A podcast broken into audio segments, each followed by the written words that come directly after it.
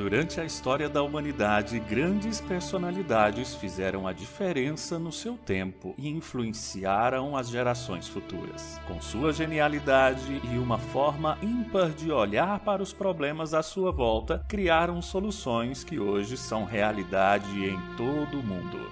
Grandes mentes que deixaram seu legado para sempre em nossa história.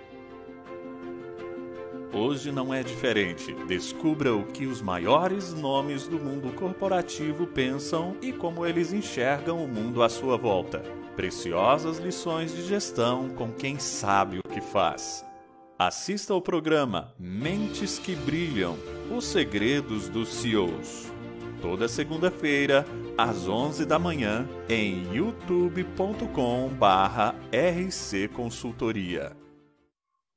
Olá, bom dia. Eu sou Roberto Duarte e esse é o programa Mentes que Brilham os Segredos dos CEOs, um dos mais importantes programas do mundo corporativo brasileiro. Isso porque aqui a figura principal não são as empresas, nem seus negócios, nem seus produtos, mas sim a vida de grandes homens e mulheres que conseguem mudar a dinâmica, a realidade das organizações nas quais estão inseridos. O programa tem como objetivo contar um pouco da história, da trajetória de vida, sonhos, conquistas, estilos de gestão, enfim, revelar quem são esses grandes homens e mulheres admirados e respeitados por muitos. O programa é uma realização da RC Consultoria e vai ao ar todas as segundas-feiras, 11 horas do horário de Brasília. E hoje eu tenho o prazer, a honra em conversar com ele, que é presidente de uma das mais importantes organizações do mundo do agronegócio, Terra Santa Agro. Tem a oportunidade de conversar com José Humberto Teodoro.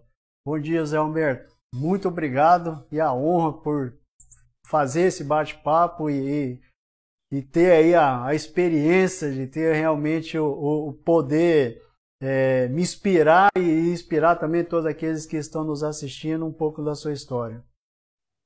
Oi, Roberto, bom dia, obrigado pelo convite. É, acho que é muito legal poder é, compartilhar um pouquinho com as pessoas e tentar ajudar um pouco, né, a inspirar as pessoas naquilo que for possível. Vamos ver se vou conseguir corresponder à altura aí. Opa, não tenho, não tenho dúvida sobre isso, Humberto. E para nós começarmos, é, entender um pouco da sua história, Humberto, se puder nos contar um pouco é, como que você chegou aonde você chegou hoje, como é que foi essa trajetória? É, bom, eu, eu, venho de família de, de fazendeiro, né? Meu avô, né, pai do meu pai é fazendeiro, meu pai é engenheiro, mas é, não exerce mais, exerceu até um determinado ponto a profissão e, e agora é só fazendeiro, né? É, e, e acho que isso daí contribuiu para que eu fizesse com que a minha carreira executiva acabasse vindo para o agro. Né? Eu me formei em administração de empresas em São Paulo, na Fundação Getúlio Vargas. E logo depois que eu me formei, eu fui trabalhar em banco de investimento, trabalhei é, numa consultoria econômica financeira de um ex-professor meu da época. É, e, e, depois, já muito cedo, é, acabei vindo para a carreira executiva do agro em 2006, na Brasil Agro. Naquela época, a gente tinha um, um sonho que era montar uma empresa e foi uma época muito próspera no Brasil no sentido de é, emissão de ações na bolsa. E a gente, com um plano de negócios, levantou 260 milhões de dólares para comprar fazenda pelo Brasil. Né? E assim começou a empresa, eu tô, fiquei na empresa desde o início. É, fiquei lá por oito anos, né? a empresa cresceu, comprou um portfólio de terras fantástico, hoje está firme, sólida. Né? Naquela época, em 2006, várias empresas fizeram esse, esse IPO, esse, a emissão de ações, com base né, é, em planos de negócio. Né? Teve, é, teve uma de turismo, teve as, as empresas do Eike, e, e uhum. a maior parte, várias delas, acabou dando errado. A Brasil Agro, claramente, foi um caso que deu muito certo, a empresa está muito bem. É, e quando veio a restrição de estrangeiro comprar terra no Brasil, né, é, uma reinterpretação da lei, na época, no, no, governo Lula, o ministro Adams reinterpretou e aí ficou muito complicado o investidor estrangeiro ter terra no Brasil. E a Brasil Agro era uma empresa de capital aberto que o controle dela estava na bolsa, né? Então não tinha como você garantir que a maioria dos, dos acionistas eram brasileiros. E isso diminuiu um pouco o ritmo de, de aquisição. E nessa época combinou de que um dos sócios fundadores da empresa estava indo para a BRF, que era a Tarpon. Uhum. Participou da fundação da Brasil Agro. É, o Pedro Faria, que era o, o presidente da Tarpon na época, ele participou do conselho de administração da Brasil Agro e depois eles venderam a participação deles e foram né, e, e, saíram do, do projeto. Eu, eu, continuei na empresa normal como executivo da companhia. Mas aí eles foram na, na decidiram investir na BRF, né? Foi isso aí foi por volta de final de 2012, é, junto com, com a Bíblia também entrou e tudo mais. E nessa época eu recebi o convite de ir para lá. E aí saí da Brasil Agro, saí um pouco do agro, né, e fui para para indústria de proteína animal e, e, e, vai muito além, né? BRF é, é, tem as marcas mais valiosas do Brasil, né? Sadia, ah. Quali, né? Perdigão. É, e, então é, é, é, muito além do agro, né? Tem varejo, tem marketing, é uma empresa complexa, completa, né? E fiquei quatro anos lá. E depois desses quatro anos, aí sim, saí da BRF e vim para a Terra Santa, já com um programa, um plano de sucessão. O Arlindo estava na posição de presidente da empresa e ele foi para o conselho de administração. É, eu fiquei dois meses ali trabalhando junto com o Arlindo, reportando para ele como vice-presidente da companhia. E aí, quando o Arlindo foi para o conselho de administração, eu assumi a presidência da, da Terra Santa.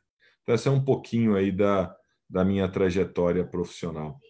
Que legal, maravilha, maravilha, Humberto. E dentro desse, dentro desse processo é, longo e árduo, que, que você enfrentou, o que, que você entendeu que é, sendo o seu maior desafio para passar por todas essas etapas, Humberto? Olha, Roberto, acho que assim são muitas etapas com muitos desafios, né? Então, é, quando você está começando a carreira, né, saindo da faculdade, o desafio é aprender. É, e, e acho que uma coisa que eu percebi muito cedo é que eu dava mais valor para aprender do que para ganhar dinheiro. Eu trabalhava num banco de investimento com, com salários muito altos. Bancos de investimento são os maiores salários né, para os recém-formados, inclusive na carreira de maneira geral. É, e eu tomei a decisão de sair de lá para trabalhar com um professor de private equity da faculdade, professor de finanças e de private equity, é, num escritório minúsculo. Era o professor Cláudio, tinha um, um, é, um sócio dele e, e, basicamente eu como analista. O time era esse. E ali foram livros e livros que o professor Cláudio me deu para ler. a gente trabalhou em vários projetos interessantes. A gente defendeu a, a, as empresas de telefonia móvel na época, né? Estava crescendo isso, esse negócio. Isso aí era por volta de 2002, 2003.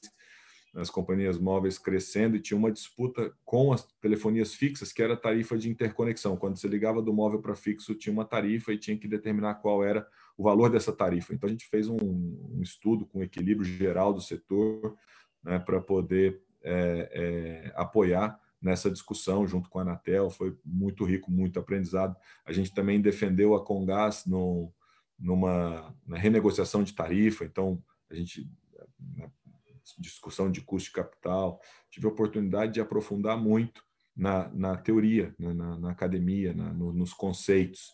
Então, é, isso foi uma coisa que me surpreendeu um pouco, porque quando eu entrei na faculdade, eu achei que o que eu queria era ganhar dinheiro, e, e era isso, né? Você, muito jovem, se não sabe. E eu, e eu olhando para trás, assim, eu tomei a decisão de sair do banco de investimento que pagava muito mais para ir para um outro lugar, simplesmente porque eu admirava muito o professor Cláudio, porque eu via a possibilidade de aprender. E olhando para trás, eu acho que foi uma decisão super acertada. Então, assim, para falar um dos primeiros desafios, né? Mas é, é, é, a lista de desafios, de, de derrotas e, e, e, vitórias, ela se alonga. Né? São muitas e muitas derrotas aí no meio do caminho que vão fazendo a gente crescer, a gente aprender a conviver, a gente aprender a lidar com as pessoas. Né? Nessa, nessa transição sua, José Humberto, o que, pesou mais? As suas habilidades humanas em se adaptar com toda essa mudança ou, ou o conhecimento técnico que você adquiriu durante esse processo? Olha, Roberto, eu acho que sim, o, o conhecimento técnico, né, é, ele é fundamental. Se você ter esse conhecimento com profundidade, saber do que você está falando, né, falar com propriedade sobre um determinado assunto, ele é fundamental. E ele vai te levar até um determinado estágio da tua carreira. É, se você quiser continuar seguindo uma carreira técnica, tudo bem, ele vai, você vai para o limite no nível do conhecimento técnico. Se você quiser ter uma carreira executiva em que né, você começa a fazer uma gestão de time, você começa a liderar pessoas, é, aí o conhecimento técnico ele, ele não é sozinho mais suficiente. Né? Você precisa desenvolver outras habilidades. Então, essa, esse foi um outro desafio. Nessa época, eu estava já na, na Brasil Agro, né? me lembro de ter tomado um feedback do, do, do presidente da empresa na época, né? que hoje é amigo meu, conselheiro da Terra Santa, é muito duro, né? E eu muito jovem, você não está acostumado a receber feedback, você nem entende muito bem uhum. que é, receber feedback é bom para você. Na verdade, você vê como uma crítica e é, você tem que lutar e entender que, é, na verdade, quando você está ganhando um feedback, você está ganhando um presente, né? Exato. E o feedback duro que eu recebi foi que, na maior parte das discussões, é, eu estava certo, né? mas da maneira como eu estava colocando, da maneira como eu me posicionava, eu estava é, perdendo todas as discussões e eu não conseguia fazer com que aquilo que eu acreditava acontecesse. Legal. Então, refleti muito sobre isso, fui atrás de né, buscar, deixa eu pegar alguns livros aqui para me ajudar a refletir mais e, e a partir desse momento eu comecei uma caminhada na minha carreira de dedicar tempo é, meu né, para me desenvolver é, nesse lado, me desenvolver no relacionamento com as pessoas. Eu acho que foi fundamental e, e esse desenvolvimento do relacionamento com as pessoas é um negócio que eu acho que você não vai parar de aprender nunca, né? Hoje eu, eu faço muita muita autocrítica, né? Então é, eu acabo um dia meu de trabalho e eu passo um filme na minha cabeça daquele dia para ver como que eu me posicionei, o que que eu falei para aquela pessoa que eu poderia ter falado diferente, que poderia ter sido melhor. Né? Então eu faço muito isso e, e hoje com frequência eu me pego errando, eu me pego ainda falando coisas que eu não deveria ter falado daquele jeito. Né? Então é, é uma caminhada de melhoria como pessoa, né? É, que ela não termina nunca essa essa essa caminhada. Isso aí é fundamental, eu acho, para você conseguir é, é, seguir uma carreira de liderança dentro de uma companhia. Maravilha, que maravilha.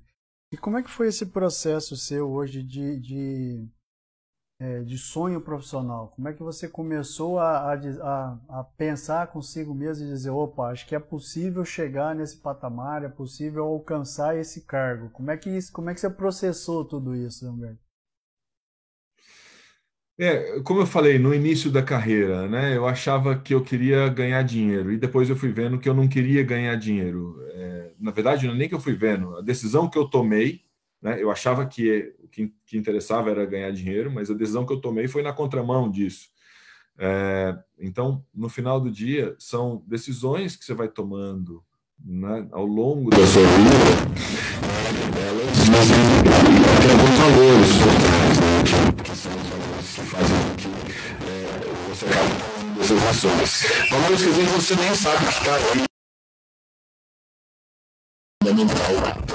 Diversas decisões que você tomou. É, eu acho, Roberto, assim, eu não, não acabei a faculdade e falei, poxa, eu quero ser presidente de uma empresa ou quero. É, não tinha essa. É, nada muito claro e muito definido, né? Eu sempre gostei muito de empreender que tive vontade de, de montar a empresa. Por um determinado momento na minha carreira, eu montei um fundo de investimento é, que é, durou um ano ali. No, eu tinha pouco, pouco dinheiro sob gestão. A gente chegou a ter um milhão de reais sob gestão e para pagar as contas de um fundo você precisa ter pelo menos uns 30 milhões de reais para ele ser viável. Né? Ele acabou fechando, então sempre tive muita vontade de, de empreender. Então não tinha muito um sonho de seguir uma carreira no mundo é, corporativo. É, eu acho que no final do dia é muito mais é, a jornada, né, a caminhada, do que é, um objetivo claro. Quero ser presidente, quero ser isso ou quero ser aquilo, né? É, é muito mais importante você ter uma jornada em que você se diverte, em que você se você é desafiado, né? que é interessante, que faz com que a sua vida seja interessante, do que não quero ser o presidente, porque senão é, vamos supor que eu tivesse um plano, quero ser o presidente de uma empresa, e podia não acontecer, e aí Exato. eu vou ser frustrado por conta disso, é, não faz muito sentido, né? Então acho que eu nunca dei muita importância para isso, é, é, dei muito mais importância para a jornada, para a caminhada, para aquilo que eu estava fazendo naquele momento, para conseguir gerar valor para a sociedade em cada estágio, em cada etapa, para conseguir é, atender as pessoas que estão ali, né, te liderando, seu chefe, pô, como é que eu faço né, para ajudar, é, para cumprir o meu papel de forma que eu consiga ajudar é, ele, ajudar a minha empresa, contribuir. Então, sempre com uma, com uma ideia de contribuir, com uma, com uma visão de crescer. Então, é importante ser, é, é, para quem tem ambição, né, é importante que a pessoa seja desafiada, que a empresa ofereça os desafios, né, ofereça um caminho para que você possa avançar dentro daquela empresa. A pessoa que tem ambição, na hora que aquela empresa já não oferece mais aqueles desafios, né, você acaba buscando oportunidade de desafios em outras empresas. Né? Uhum. É, mas sempre é, é, com foco ali naquilo que eu estava fazendo naquele momento, em fazer o melhor possível. Nunca com o plano de quero ser isso ou quero ser aquilo dentro da minha, da minha carreira, da minha vida profissional. Como é que, como é que foi a, a sua relação com, com a família? Como que a família te apoiou? Como é que a família te. Qual que é o papel dela nesse, em todo esse processo hoje, Alberto? Ah, eu. É, bom, eu acho. Sou uma pessoa né, muito ligado, gosto de gente, gosto. É, né, tem, gosto de amigos, tenho amigos próximos que, que eu converso com frequência e, e, gosto de estar lá para para apoiá-lo. Então, meus amigos, né, eles sabem que se eles precisarem de mim, eu vou estar tá lá para eles. Né? É, e, e, família, aí sim, família é o, é o, é o máximo disso daí, né? Você ter é, uma filhos, né, é, para esposa, filhos, é, que são pessoas que realmente precisam de você e, e, e, que te pedem o tempo inteiro para você estar tá lá para eles, né?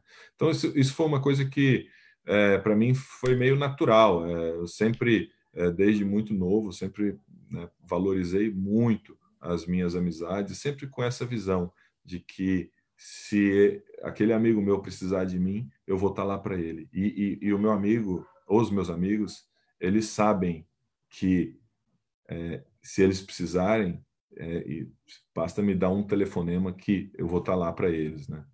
É, e a família, para mim, é, é, foi, foi natural. Então, acabei fazendo é, uma família, eu casei, eu tive o meu primeiro casamento, tive dois filhos, aí eu acabei me separando, casei de novo e agora tive três é, filhas, né, trigêmeos, então tenho uma família bem grande, tem cinco filhos aqui em casa, se vocês ouvirem algum barulho aí no fundo, aí, é algum desses moleques aí que estão que estão gritando aqui.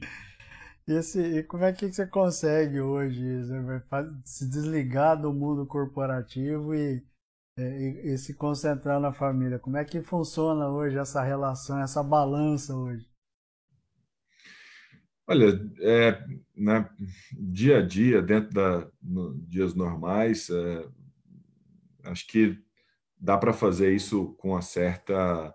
É, para mim não é um desafio, né? Então, inclusive no meu dia a dia dentro da empresa, é, eu estou conversando de um assunto, acaba uma, uma reunião, uma conversa com o time, muda o time, muda completamente o assunto. Então, estou uhum. falando de finanças aplicadas, de risco, né, conceitos é, acadêmicos profundos ali, gestão de dólar com ou de commodities, preços internacionais, né, volatilidade, correlações e tudo mais, eu vou para uma discussão de gente e na sequência vou para uma discussão agronômica. Eu consigo navegar em diferentes assuntos com uma certa é, uma certa facilidade, né? E a mesma coisa aqui em casa. Então eu é, tiro agora o chip ali da, da, da empresa e vamos vamos para o foco aqui na no que está acontecendo, no que a família precisa e demanda de mim para esse momento. Né? Então, por exemplo, hoje de manhã eu coloquei aqui na minha agenda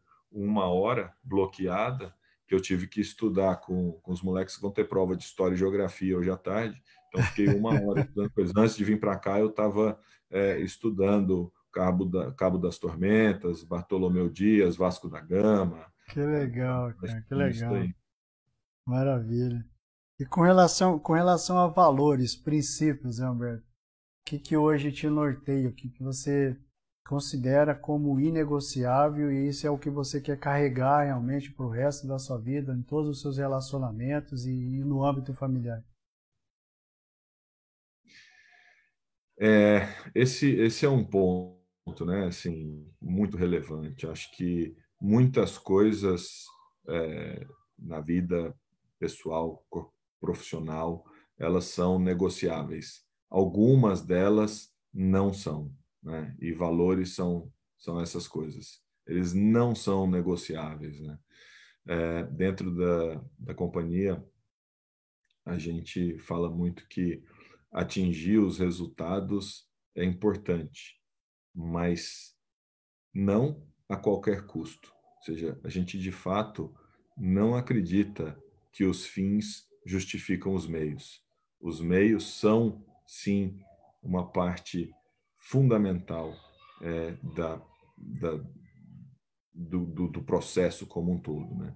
E, e a gente fala muito isso dentro da companhia, a gente acompanha, a gente vive muito isso. Então, inclusive, a gente tem parcerias de muito longo prazo, parcerias duradouras. A gente está todo ano fazendo negócio com as mesmas empresas, as mesmas pessoas, e para a gente é muito importante que essas empresas também tenham bons valores. Né? E quais são esses valores? Né?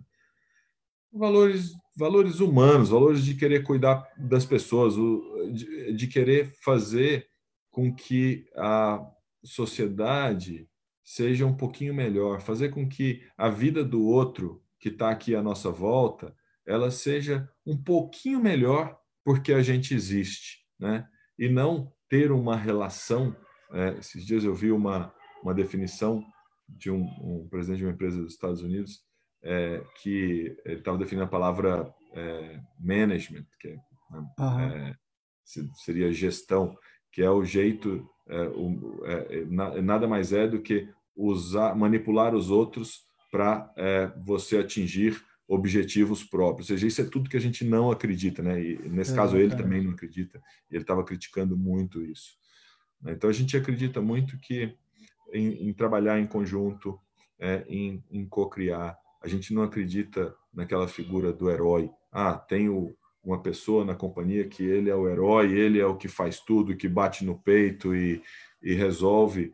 É, a gente não acredita nisso. Nada contra quem acredita, mas o uhum. nosso jeito, né, o nosso jeito de, de trabalhar e de enxergar é um jeito muito mais colaborativo, de cocriação, né? É, o, o negócio fica legal na hora que você está tendo uma reunião e aí, de repente, surge uma ideia. E a, a conversa está tão boa e um deu a ideia, o outro complementou, o outro né, sugeriu que deveria mudar tal coisa e tal. No final, acaba a reunião e falou assim, de quem foi a ideia? Não, não dá para saber. Foi de todo mundo. É, a gente está trabalhando muito duro para colocar uma cultura dentro da nossa empresa que privilegie isso, que privilegie as pessoas, que privilegie esse olhar de é, cuidar, esse olhar de é, fazer com que a vida do outro seja um pouquinho melhor porque você existe, né? E, e se a gente fizer isso dentro da empresa, para fora da empresa, é, o resultado ele vai vir como consequência. É assim que a gente tem feito. Né? E a gente não está fazendo aqui a gestão da companhia pensando, olha, nós temos que bater o recorde de produtividade da soja e para isso tem que fazer isso, tem que fazer isso. O nosso custo tem que ser esse, o nosso lucro tem que ser esse. Então temos essa meta de lucro, temos que ir lá e temos que bater essa meta de lucro, tal, a, todo, a, a qualquer custo. Não é assim. A gente não está fazendo a gestão olhando para o resultado.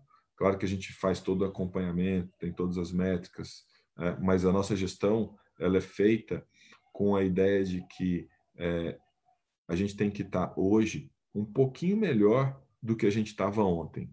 E aí, para isso, a gente tem todas as métricas para ir medindo para a gente saber se a gente está ficando melhor ou não.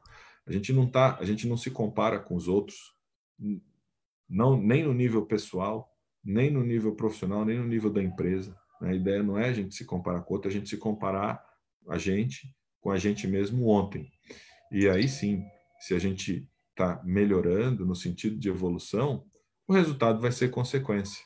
Né? A companhia ela está no maior nível de lucratividade né, que a gente que a gente já viu, é, nas maiores produtividades. A gente bateu recorde de produtividade de soja esse ano. Uhum. A gente bateu recorde de produtividade de algodão na safra passada. A safra desse ano a gente vai fechar agora nos próximos dias. É, ao que tudo indica, vai ser um novo recorde, ou seja, Estamos batendo, bateu recorde na, na semana passada, estamos quebrando o recorde de novo agora. Então, é, e sem preocupar com quebrar o recorde. Isso no final do dia é consequência. É, é, nisso que, que a gente acredita dentro da empresa. Que maravilha, que maravilha. Uma, com, existe um ponto que é a questão de, de, de agenda do dia a dia, Zé Humberto. Até a Infomani publicou um, um, ensaio falando sobre os oito, oito hábitos diários surpreendente das pessoas mais bem-sucedidas do mundo. E como é que você cuida de você? Como é que você se prepara para os desafios diários em termos de saúde, alimentação? Como é que você lida com isso? Bom, é, acho que tento cuidar da saúde, ou seja, um é, uma alimentação um pouco mais balanceada, ou seja, não gosto de comer salada, mas como salada todo dia. É, também não é que é tão ruim assim, mas é, quem, quem não prefere comer né, um, uma coisa saborosa, um, um churrasco, um, um sorvete, ou, é, cada, né, cada, um com suas preferências, mas assim, a, a, você tem que balancear um pouco mais. Então, tento colocar uma alimentação um pouco mais balanceada, não comer demais, tento colocar na minha agenda um horário para fazer é, algum esporte, Agora com tenho, tenho, sou sócio do clube aqui perto e acabo fazendo esporte por, por, lá, mas com o clube fechado durante a pandemia isso prejudicou um pouco, né? mas é, é momentâneo. É, e isso para fazer assim o um mínimo para poder cuidar e garantir, vou no médico com frequência, para cuidar da minha saúde, cuidar da, da, da, saúde das pessoas que, que, que eu gosto, que dos meus filhos, que estão aqui em casa, que dependem de mim. É, é, mas isso toma toma pouco tempo, eu acho, não é isso, né? É, é, o horário de almoço você já tem, a questão é como que você vai fazer ele. Então, você organiza ali a sua alimentação para dentro daquele horário. E aí, dentro daquele horário, aproveita aquele horário que é um horário de ficar em família. Então, almoço, é, almoço com muita frequência é, em casa, mesmo, mesmo fora da pandemia, venho para casa para almoçar. É, comecei a ir para o trabalho de bicicleta, que estava levando ali um, mais ou menos uns 20 minutos para para ir, para voltar. Então, tirava ali uma hora e meia, uma hora e quarenta de almoço, ficava uma hora dentro de casa com a família na hora do almoço. Tomo café da manhã com a família também, né? das sete às oito, estamos ali sentados na mesa, todo mundo em volta da mesa conversando. Então, você tem esses horários que eu, eu já tenho que tomar café da manhã, já tenho que almoçar, faço, uso eles para junto com a família. Né? E depois, no, no, horário da noite também, aí com um tempo maior, né? às vezes ver um filme, às vezes é, fazer uma comida, eu gosto de cozinhar, acabo indo todo, quase toda noite vou para a cozinha, faço, faço o jantar para a turma aqui em casa. E durante o meu dia, né, dentro da, da empresa, assim, não tenho uma, uma, uma agenda fixa, ah, vou tirar aqui uma hora para fazer tal coisa. Eu vou organizando conforme é, os momentos da companhia, né? E, e eu tento, é, eu falo que assim, o meu papel dentro da empresa não é ter as ideias, né? não é, não é, é, é trazer as soluções, é gerar o ambiente para que essas coisas aconteçam. Né? A companhia está tomando decisões o dia inteiro. Tem decisão que está sendo tomada que eu não estou nem sabendo o que aconteceu. De repente, tem uma determinada fazenda estava programado pulverizar um, uma determinada área e tomar a decisão de não pulverizar porque choveu, por qualquer outra razão. Eu não estou uhum. nem sabendo que essa decisão aconteceu. Então, eu tenho que gerar o ambiente dentro da empresa para que as pessoas tenham as ideias, para que as pessoas tomem as melhores decisões. Né?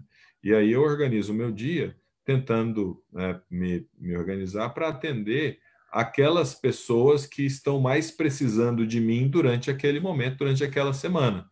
E assim eu vou dividindo o meu tempo para ver como que eu consigo ajudar né, da melhor maneira possível né, os, os, meus liderados e os liderados do, do, dos meus liderados diretos. Estou vendo que você é uma pessoa bem, bem familiar. Né? a gente já conversou com outras pessoas, até a gente conversa e eles relatam a dificuldade de ter esse momento, que é esse momento que você está colocando, de poder tomar o café da manhã, almoçar, passar esse tempo com, com, com a família. Como é que você enxerga isso do ponto de vista emocional? Isso te impulsiona, faz toda a diferença, te dá mais leveza, te ajuda a enxergar até mesmo o mundo de maneira diferente, ou enxergar até mesmo os problemas de maneira diferente? Como, é que você enxerga isso, Zé Humberto? Roberto, eu acho que é mais um complemento, sabe? É... Eu sou uma pessoa que, né, eu prefiro isso, eu prefiro estar perto da família, ter esse, essa ligação, esse, esse afeto, ajudar, sentir que eu estou contribuindo, né? É, sentir que amar, amar eles, sentir amado, isso para mim é, é importante e complementa a minha vida. Então encha, é, isso enche a minha vida.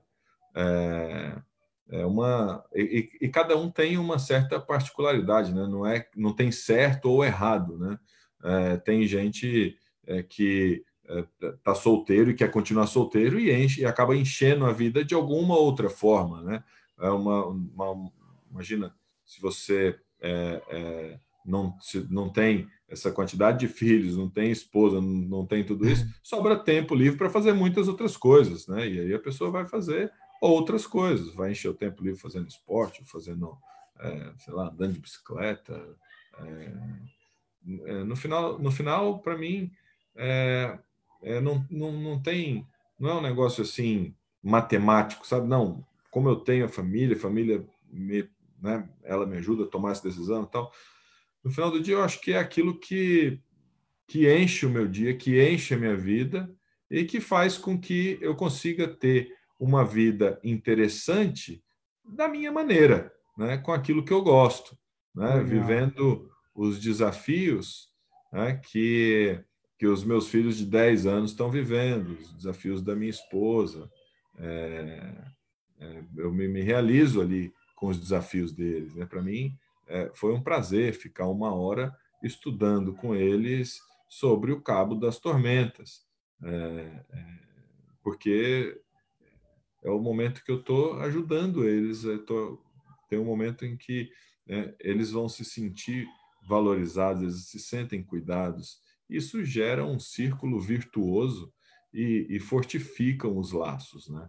Isso, isso vale tanto para os laços com a família quanto para os laços fora da família. É, é, eu, eu, falo muito dentro da, da companhia que um dos principais papéis do líder é fazer com que os seus liderados atinjam seus objetivos profissionais e pessoais. E se os objetivos pessoais dele ou profissionais não tiverem de, de acordo com a companhia, tudo bem. O nosso papel é fazer com que eles atinjam seus objetivos. Vou dar um exemplo. Vamos supor que a gente tem um colaborador que o sonho dele é trabalhar numa multinacional e ser expatriado e morar em Dubai. Aqui na Terra Santa, a chance disso acontecer mínima, para não falar zero. Então, vamos ajudar ele, enquanto ele está aqui dentro, num caminho de carreira, para ele atingir esse objetivo dele. Ou seja, o objetivo de cada um, ele, ele tem que ser respeitado. E aí, enquanto os objetivos dessas pessoas tiverem é, é, é, coincidindo com o da companhia, a relação vai, vai, tá, vai funcionar e vai funcionar bem. Né? E não vai ter uma sensação de que é, um está dando mais do que recebendo ou recebendo mais do que dando na relação entre né, a, o indivíduo e a companhia como um todo. Então, é, eu acredito nisso e eu pratico. Pratico isso em casa e pratico isso dentro da empresa. É, é Para mim é muito claro, eu tenho que trabalhar para os meus liderados atingirem os seus objetivos. É, Legal. Muito bacana essa relação. Uma, uma, uma curiosidade, Zé Humberto. Nessa, nessa relação familiar, quando você tem alguma, alguma decisão para tomar que exige que você tem que pensar, que você tem que, que, que reservar um tempo, você chega a compartilhar isso com a sua esposa para de repente ela te ajudar ou te dar algum ou, ou te ajudar algum ensaio que talvez não esteja dentro da sua visão? Decisão familiar ou decisão de, de é, empresa, de empresa? De empresa? Ah, não muito. É assim, é, depende, depende, acho que depende muito do tema, né? Uhum. Se a gente está falando de uma decisão estratégica, né? É um assunto que é, começa a ser muito específico. O trabalho dela é muito diferente do meu, né? Uhum. É, é, e, e, aí não, não tem. Posso até contar como uma curiosidade ou contar como um exemplo.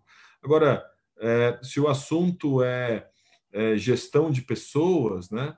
Aí sim, aí eu, eu, converso muito com ela sobre até sobre a gestão de pessoas que ela faz no time dela, né? Troco muita ideia, talvez por eu ter um pouco mais de experiência é, com ela sobre isso. É, mas, mas dou exemplos da minha vida, da, das coisas que acontecem é, dentro da, da, companhia que eu acho que cabem dentro do assunto que está acontecendo ali naquela hora, né? Que legal, é, acho bom. Que sim, acho que são, são conversas que que acontecem até com certa frequência, às vezes da companhia, às vezes é, na maior parte das vezes ligada a mim, né? Uhum. É uma alguma coisa que eu falei dentro da alguma reflexão que eu fiz ali, que eu acho que que eu que eu gostaria de contar para ela, até para poder é, é, compartilhar e ouvir um pouquinho né, do que, que de qual é a opinião, se é que ela tem alguma opinião, mas às vezes só o fato de você contar né, e compartilhar já te ajuda muito. Né? Legal. Em relação ao modelo de gestão, Zé Humberto, a gente sabe hoje que são vários os modelos que, que, é, que se aplica hoje, desde o democrático, é, nós temos a meritocracia, gestão por resultado, gestão por propósito, e por aí vai a gama de, de modelos de gestão. E qual seria hoje o seu modelo e por que, que você acredita que hoje seria o modelo mais ideal para o momento que você está vivendo, para o momento que a companhia também está vivendo? É, o que, que seria isso hoje para você? Bom, é, eu acho que assim. É não sei se dá para definir como um modelo de gestão, né? Acho que são mais aquelas coisas que, que a gente acredita, né? ou que a gente não acredita. É, mas em algum, em algum determinado momento você entra em modelos de gestão. Então, por exemplo, né? é, a gente acredita em um modelo muito mais participativo, em um modelo muito mais colaborativo, né? em, um, em, é, em um modelo em que a cocriação aconteça dentro da companhia, né? e menos num modelo em que é, cada um tem a sua área, vai lá, faz o seu trabalho e, e independente do que está acontecendo no resto, vai, cada um faz o seu trabalho e depois a companhia vira uma soma de todos esses esses trabalhos feitos de forma quase que individualmente, né? Não é, não é por aí que a gente está indo. A gente está indo para o sentido contrário. É, cada colaborador da companhia, o ideal é que cada um deles tenha uma visão do todo e entenda o seu papel dentro do todo, né? o quanto ele é importante para tudo que está acontecendo dentro da companhia. A gente acha que fazendo isso né, fica mais fácil da pessoa entender por que, que ela faz aquilo, e, da, e de cada um de nós é entender o seu propósito, o seu porquê. Por que, que você acorda todo dia e vem aqui trabalhar na Terra Santa? Né? é porque você está tá lá colocando o grão. No, eu vou trabalhar todo dia no Terra Santa porque eu preciso colocar o grão no chão. Essa é uma visão muito é, muito pequena da coisa. Né? Ele vem trabalhar aqui na Terra Santa todo dia porque ele está fazendo parte de uma empresa que é, é, que é referência no Brasil né? e que é, tem o objetivo de transformar, de mudar, de inovar a gestão da produção agrícola. Então, ele entender o contexto né, faz com que a vida dele, a vida de cada colaborador, tenha mais significado. Né? Tem uma, uma história famosa que eu li há muitos anos num, num livro e, e, já vi várias pessoas repetindo, que é a história do, do pedreiro que está lá construindo a, a, catedral. Demora 200 anos para construir, 300 anos para construir uma catedral. Você pergunta para um, fala, o que, que você faz aqui? Não, eu carrego pedra. Você pergunta para o outro, o que, que você faz aqui? Eu estou construindo uma catedral que vai ficar para a eternidade. Milhões de pessoas vão passar aqui dentro e vão refletir e vão, e, e, e vão se conectar com, com Deus e vão conseguir ter uma vida é, melhor e, e, vão conseguir ter, ter decisões melhores porque existe essa catedral que eu estou fazendo. Então, um pouco do que a gente tenta está é, é, tá tentando fazer dentro da companhia e, e isso toma tempo para a gente fazer essa, essa transformação cultural é isso, é fazer com que as pessoas elas saibam, né, que elas não estão só carregando pedra, que elas estão construindo uma catedral. Né? E para isso é, não dá para você ter uma gestão em que você é, em que cada um faz o seu papel e ponto final e depois o líder máximo da companhia soma tudo e aí você vai ter é, uma, uma empresa que é um, uma soma de um monte de área. Não é, não é por aí. Né? A, gente, a gente quer trazer essa visão do todo para todo mundo, a gente quer que todo mundo tenha um propósito né? e que todo mundo consiga satisfazer esse propósito por meio da Terra Santa, através da Terra Santa, através do trabalho que ele oferece, do trabalho que ele dá, é, que ele contribui aqui dentro da companhia. E como é que você se sente, Humberto, sendo responsável por é, impregnar essa cultura, impregnar no sentido de fazer com que ela desça até lá na linha de frente, de, de que a pessoa realmente que quando ela liga lá o trator, que ela liga uma máquina colheitadeira, ela sabe que ela não está ali simplesmente para exercer uma, uma função de ir lá e colher, que ela realmente ela está conseguindo, ela, ela, ela é parte desse processo de busca de importância da empresa. Como é que você se sente em relação a isso? Eu acho que é, uma das coisas é você praticar e não só falar, né? Então, o exemplo é, ele, ele é fundamental. Então, é, é, e, e, e, tem um, um, desafio enorme, né, que é um desafio de transformar essa cultura, é um desafio de fazer a comunicação chegar. Né? Vamos lembrar que a Terra Santa ela é uma empresa que passou por uma reestruturação operacional muito forte por, por vários anos. Né? É, em 2013, o nosso lucro, o, a companhia deu um prejuízo de 240 milhões de reais. O, a quantidade de unidades produtivas que a gente tinha, né, era muito, a área produzida era o dobro da área que a gente tem hoje. A companhia tinha unidades no, no Brasil inteiro, no Nordeste, é, no Centro-Oeste, e a gente foi fechando essas unidades ano após ano, fechando, fechando unidade, reduzindo a quantidade de pessoas, ou seja, isso machuca muito né, as pessoas. Porque chega no final do ano, será que sou eu que vou ser demitido? Como é que será? O que será que vai acontecer? Gera uma, uma incerteza. São anos muito duros, né? É, que não privilegiam você criar uma cultura organizacional de colaboração, de cocriação.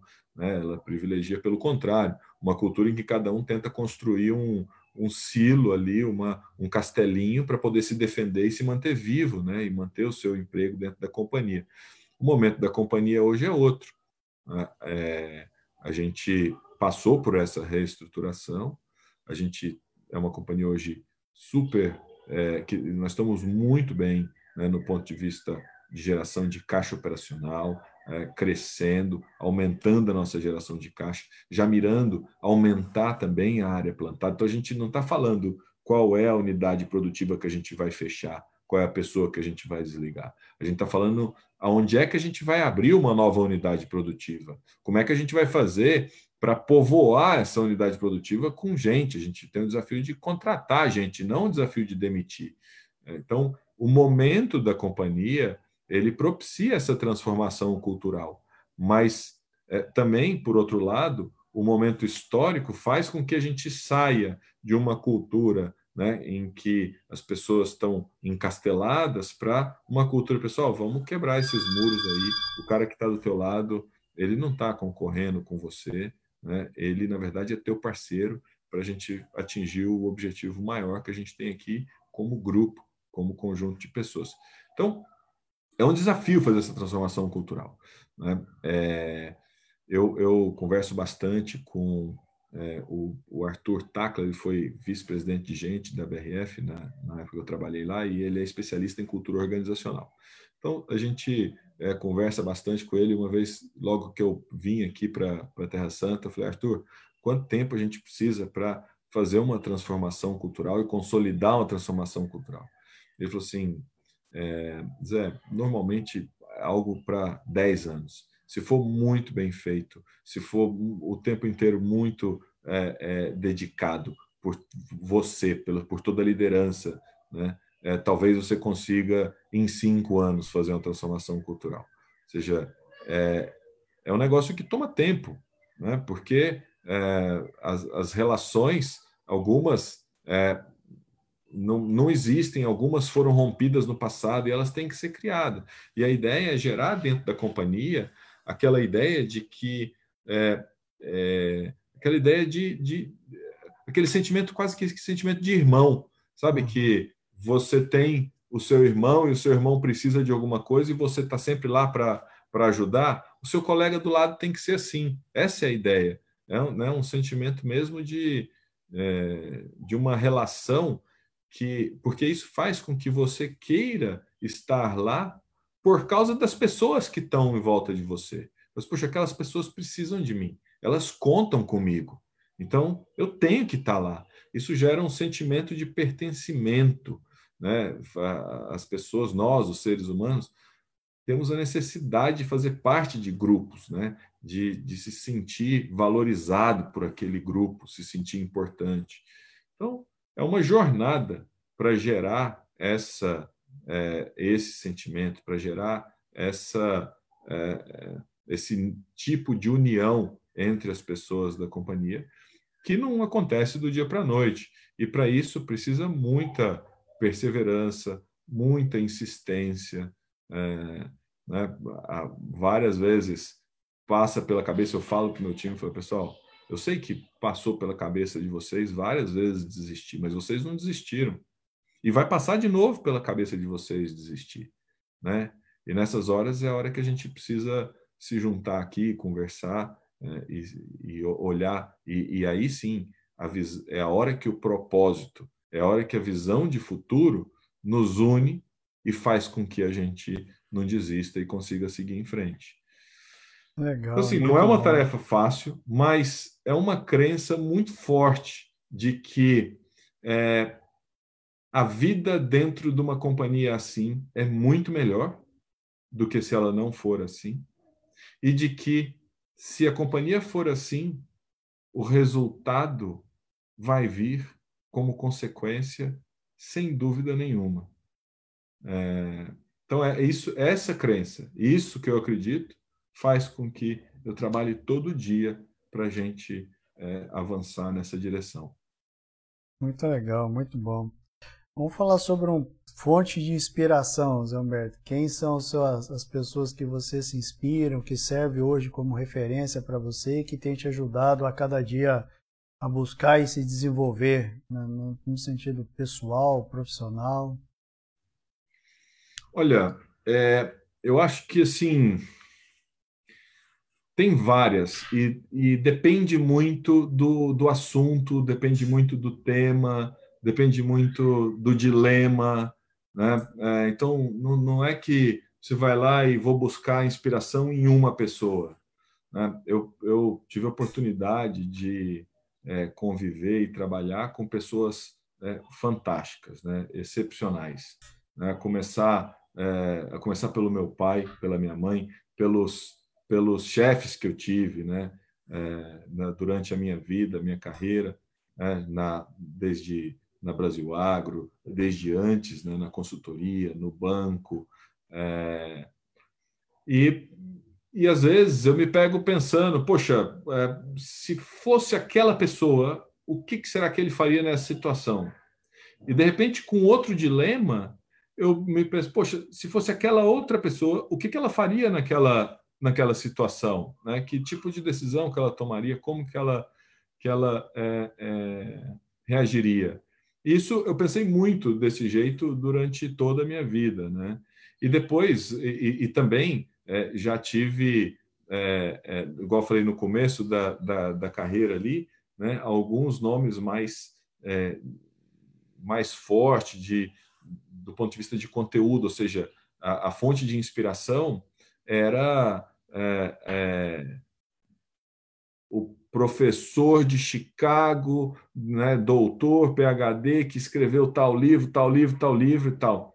Essa era a fonte de inspiração. Depois, é, às vezes foi mudando, e aí não é mais o professor, às vezes aí é, poxa, é o, é o gestor, é o, é o, é o líder né, mundial capaz de inspirar as pessoas, é, que nunca foi gestor, simplesmente foi líder, e pela maneira como ele fala, né, e é, faz com que as pessoas queiram, se sintam valorizadas e que se sintam ouvidas, né?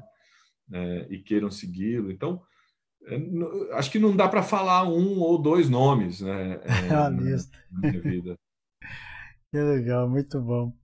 Vamos falar um pouco só sobre, pra gente, nós estamos caminhando para o final, mas sobre perspectivas de futuro, Zé Humberto. O que, que dentro da sua visão, dentro da sua concepção, é, é, vai transformar o mundo daqui para frente como é que nós temos que nos preparar para isso? É, bom, acho que é, é, fato, né, que a velocidade de transformação do mundo ela é cada dia maior, né? O mundo se transforma mais em, me, em um período de tempo muito menor. É, só da gente parar para pensar que é, cerca de 10 anos atrás o celular, o iPhone, o, o smartphone estava sendo criado, né? Ele não existia, tem só 10 anos ah. é, essa, essa tecnologia, né? é, e já começar a ver notícia de que o smartphone vai deixar de existir por tecnologias novas que estão vindo e que vão viabilizar e fazer com que o smartphone não dá nem para pensar, né? Fala, poxa, Exatamente. o smartphone deixar de existir, o que, que vai vir no, no lugar? Né? Esse final de semana mesmo estava lendo uma, um artigozinho dizendo que os smartphones vão deixar de existir. Eu né? vi, do, eu vi. do presidente da, da, da Samsung. Samsung. É, o que eu acho, assim, que é muito importante para a gente, que vai fazer uma diferença enorme no futuro, é quando os líderes das empresas tiverem a consciência de que quem pode de verdade mudar o mundo, muito mais do que os governos, são as empresas. Que é importante se posicionar, é importante né? Você é, é, é, se você conseguir, você trabalhar para mudar a realidade das pessoas que estão dentro da sua empresa, né?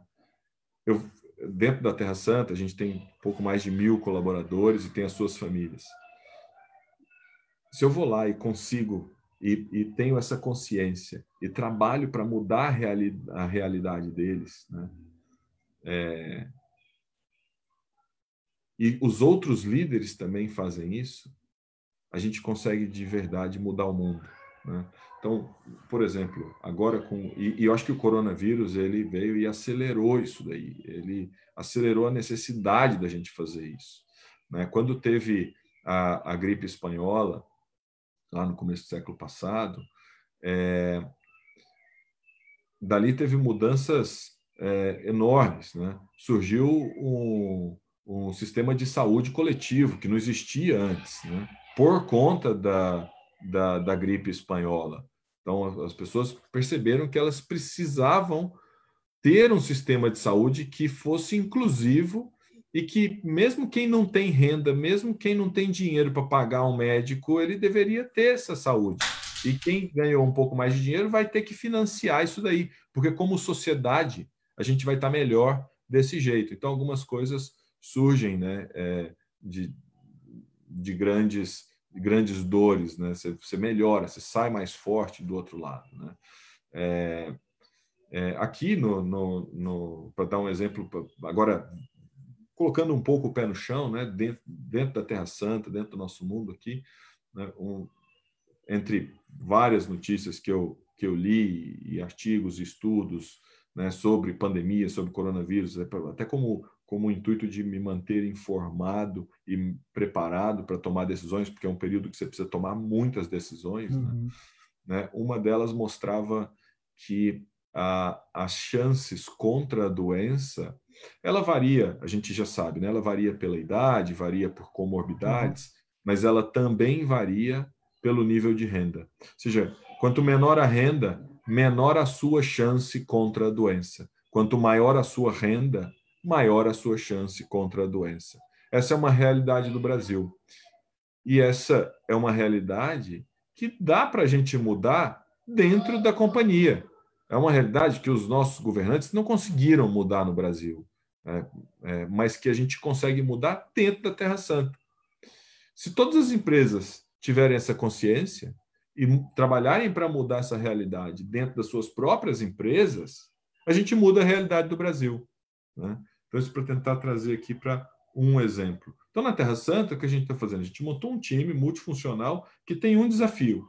O desafio é fazer com que cada colaborador da companhia e sua família tenha a mesma chance contra o coronavírus ou contra qualquer outra doença, Fantástico. independente do cargo, da renda, do seu status. É... E eu acho que a gente vai achar uma solução. Vai achar uma solução para isso. É... E às vezes, só fornecer um plano de saúde para todo mundo não é suficiente. Né? A, gente, a gente faz o, o máximo que as empresas fazem do ponto de vista. Então, a gente oferece o plano de saúde, né? tem é, vários, vários aspectos que, é assim, se você pegar aquele checklist, né? Assim, uhum. check, check, check, check, a gente faz tudo, mas não é suficiente. Só isso não é suficiente. Né? Então, tem um pouquinho a mais. É, e às vezes não é dinheiro, é, é um pouquinho a mais, é um jeito de olhar diferente que faz com que você consiga mudar essa realidade. Então, acho que esse é o maior desafio que a gente tem agora nos próximos anos. É fazer com que os líderes das empresas, que são quem tem de verdade o poder de mudar o mundo, se conscientizem e passem a agir dessa forma. Nossa, visão, visão fantástica, Zé Humberto. E uma última pergunta. Qual que é o conselho que você deixaria para quem está trilhando ou tem como sonho, ou tem como planejamento de carreira uh, assumir uma grande corporação, ou se preparar para assumir uma grande corporação? O que, que você diria para eles? É... Olha, quase que eu vou dizer assim, não tenha. é... Porque, é... porque assim, não é, não é chegar lá é que vale. O que vale é a jornada. O que vale é toda a caminhada que você está trilhando. Então, cada pedaço da tua caminhada, tenta fazer o melhor, tenta dedicar, tenta olhar os outros que estão à sua volta, tenta ver se você conseguiu fazer com que a vida daquelas pessoas que estão à sua volta ficar um pouquinho melhor, porque você está lá fazendo o teu papel, né? E se você conseguir fazer isso, a sua carreira vai ser tão gratificante que o fato de você chegar lá e virar o presidente de uma empresa ou não vai ser só um detalhe. Então, acho que é. não, eu exagerei dizendo assim, não tenha, né? Sim, é não, importante claro. ter as ambições, mas tira o foco no, no prêmio, foca na jornada, que isso vai ser muito mais gratificante e muito mais recompensador. Gente, infelizmente esse é o nosso tempo se esgotou, mas essa pessoa fantástica que hoje nós temos a oportunidade de conhecer um pouco, é o José Humberto Teodoro. Não tenho dúvida de que um, exemplo profissional belíssimo para nós, com toda essa visão, toda essa bagagem, essa concepção humanista, humana em relação às pessoas, em relação ao próximo. Quero agradecer de coração, Zé Humberto, pela, pela oportunidade, por você ter aceitado o nosso convite, por passar essa uma hora aqui conosco, nos abrilhantando com esse conhecimento, com essa visão que você tem hoje. Eu só quero agradecer mesmo pela oportunidade que você nos dá de podermos ouvir um pouco da sua história e, e, e poder absorver um pouco da sua visão, para que a gente também consiga colocar isso dentro do nosso dia a dia, consiga realmente olhar as pessoas que estão ao nosso redor e caminhar, como se diz, até pegando, parafraseando um pouco do que você disse, é, é, curtindo o momento do nosso, do, do nosso trabalho, sem ter a, a, a, o pragmatismo de, de, objetivo de querer, mas curtir o momento que você está vivendo, que as coisas vão acontecer naturalmente ao nosso redor. Quero agradecer mesmo, Alberto, deixar contigo as últimas palavras e de coração agradeço pela, pela sua receptividade, viu? Imagina, eu que tenho para agradecer, acho a, a iniciativa muito boa, né? Assim, é, o que me motivou a vir aqui foi pensar que é, eu posso né, contribuir um pouquinho com uma, se foi uma pessoa que estava assistindo e ouviu e eu já consegui ajudar ele a refletir, ajudar ele a melhorar, já valeu a pena, né? É, confesso que é, o título do programa né, me assusta, me fez pensar, falar, mentes que brilham, quem sou eu? É, o segredo dos CEOs, não tem segredo nenhum. É, me fez quase não querer vir aqui, eu achei é, exagerado demais, mas esse outro lado, que é o que eu acho que é o que vale, que é o que Exato. fica aqui, que é de tentar contribuir um pouquinho com a vida das pessoas que estão aqui assistindo a gente. Né? Eu acho que isso daí é, é muito bom. Sempre que eu tiver a oportunidade de fazer isso, eu vou querer fazer. E aí sim, agradeço a RC Consultoria, agradeço você por, por poder proporcionar isso daí. Maravilha, Zamberto. Muito obrigado de coração, gente. Bom, nos vemos na próxima semana, 11 horas, horário de Brasília, e aí estaremos juntos mais uma vez. Muito obrigado a vocês, muito obrigado a todos que estiveram conosco. Um grande abraço e uma semana abençoada. Até mais.